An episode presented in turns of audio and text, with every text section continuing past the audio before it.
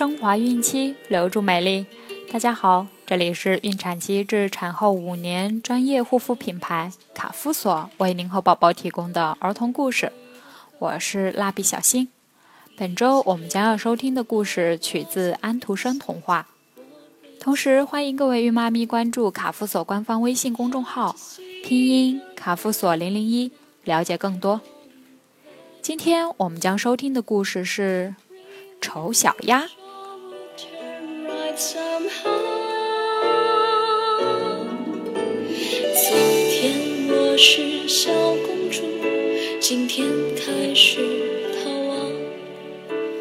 来不及说一个丑小鸭从出生就受到大家的轻视，没有人喜欢它。后来，它离开了大家。想去外面寻找新天地，但谁都想不到，丑小鸭竟然变成了美丽的白天鹅。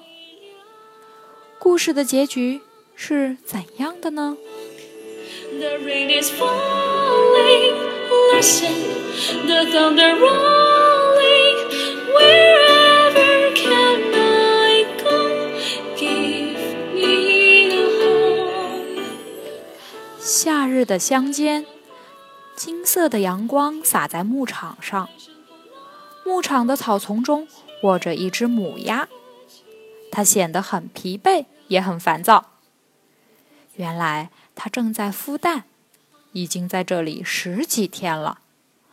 看到别的鸭子跑到溪水里游泳、嬉戏，它羡慕的不得了。终于，母鸭生下的蛋。裂开了，一个小小的、毛茸茸的脑袋钻出蛋壳，接着一个又一个小家伙探出了头。嘎，嘎！母鸭满足的大叫着，站起身，拍了拍翅膀。咦，怎么那只个儿最大的蛋还躺在那里没动静？它重新卧在那只大蛋上。几天后，这只大蛋终于裂开了。天哪，这么丑！鸭妈妈看着这个长着灰绒毛的大个子，惊呼起来。它的样子和自己的其他孩子不太像。鸭妈妈开始怀疑，它不是自己的孩子。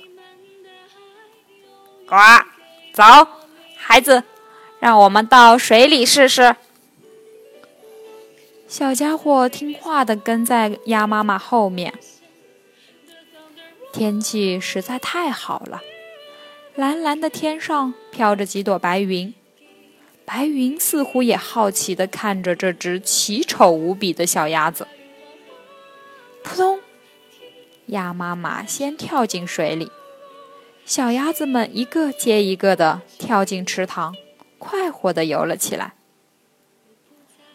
那只最丑的小鸭子也毫不犹豫的跳进水里，小腿灵活的划着水。哦，他是我的孩子。其实，他长得还说得过去。鸭子们都朝他哄笑着。每天，只要鸭妈妈不在身边，丑小鸭就会受到鸭子们的嘲笑和排挤，甚至经常遭到毒打。鸭妈妈觉得它很可怜，便对它很关照，这却招来了兄弟姐妹们的嫉妒，他们经常欺负丑小鸭。一天，养鸭场来了一只雄土兽鸡。它看见丑小鸭，竟涨红了脸，气势汹汹地追过来，啄得丑小鸭到处躲。他的兄弟们却在那里欢呼。丑小鸭心里难过极了，他恨自己长得丑，觉得在这里实在待不下去了。一天，他悄悄钻出篱笆，逃走了。一口气跑到一片沼泽地的草丛里。天渐渐黑了，丑小鸭的肚子饿得咕咕直叫，它太累了，连找食物的力气都没有了。不久，它睡着了。天亮时，丑小鸭被一阵野鸭的叫声惊醒了。野鸭们也发现了它，但它们并不在意它的存在。不久，两只大雁飞来了。他们看丑小鸭的样子，觉得很好玩，想让丑小鸭和他们一起到另一片沼泽地玩。突然，天空中响起“啪啪”两声枪响。这两只刚从丑小鸭身边飞起来的大雁，一下子跌进水里。啪啪啪，又是一阵枪响。整群的大雁都从芦苇中飞了起来，丑小鸭吓得不敢动弹。丑小鸭不愿再在这个危险的地方待下去了。它走了很久，来到一座简陋的农家小屋前，侧着身子从门缝钻了进去。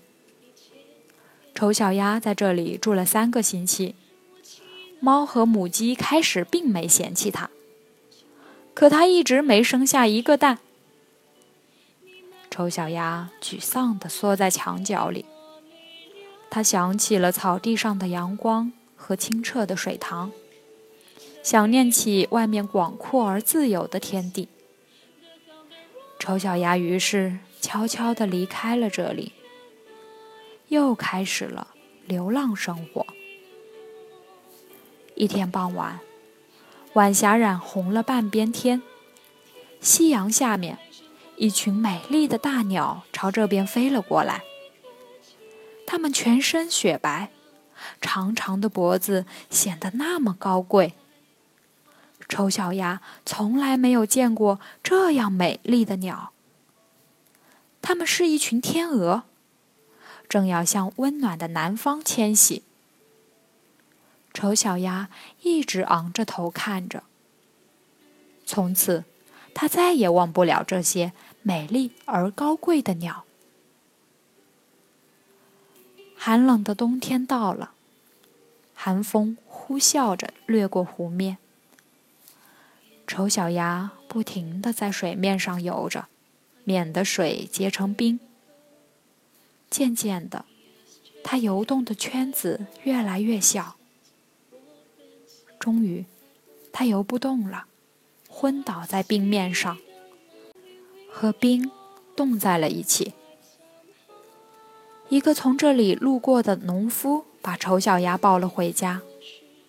丑小鸭得救了。吃饭的时候，丑小鸭以为孩子们要伤害自己，一下子跳到女主人的牛奶盘里，把牛奶溅了一地，然后。他又跳进黄油盆里，女主人尖叫着要打他，丑小鸭夺路而逃，一头钻进灌木林里。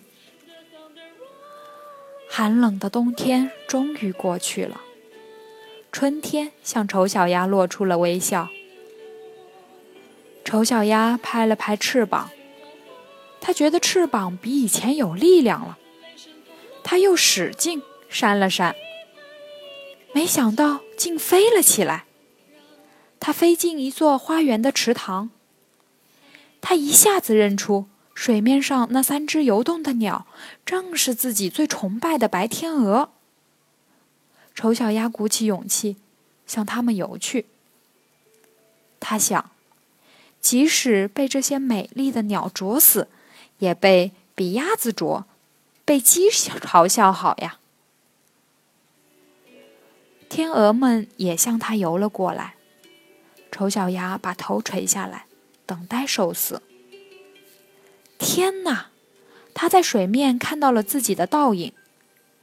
那不是一只灰色的丑陋的鸭子，而是一只长着洁白羽毛的漂亮的天鹅。那几只天鹅围在它身边，用嘴亲吻着它。水边的几个小孩子边向水里抛面包屑，边喊着：“看，那只新来的天鹅多漂亮！丑小鸭感到太幸福了，但它永远不会忘记那些被迫害、被讥笑的日子。从心里发出一个快乐的声音。当我还是一只丑小鸭的时候，我做梦都没想到过今天的幸福啊！你们的爱永远给我力量。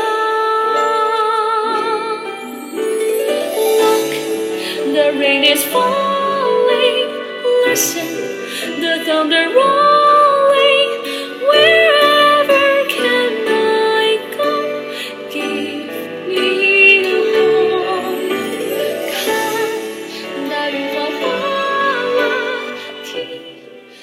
好了，今天的故事就讲完了。想要继续收听的朋友们，记得订阅并分享到朋友圈哦。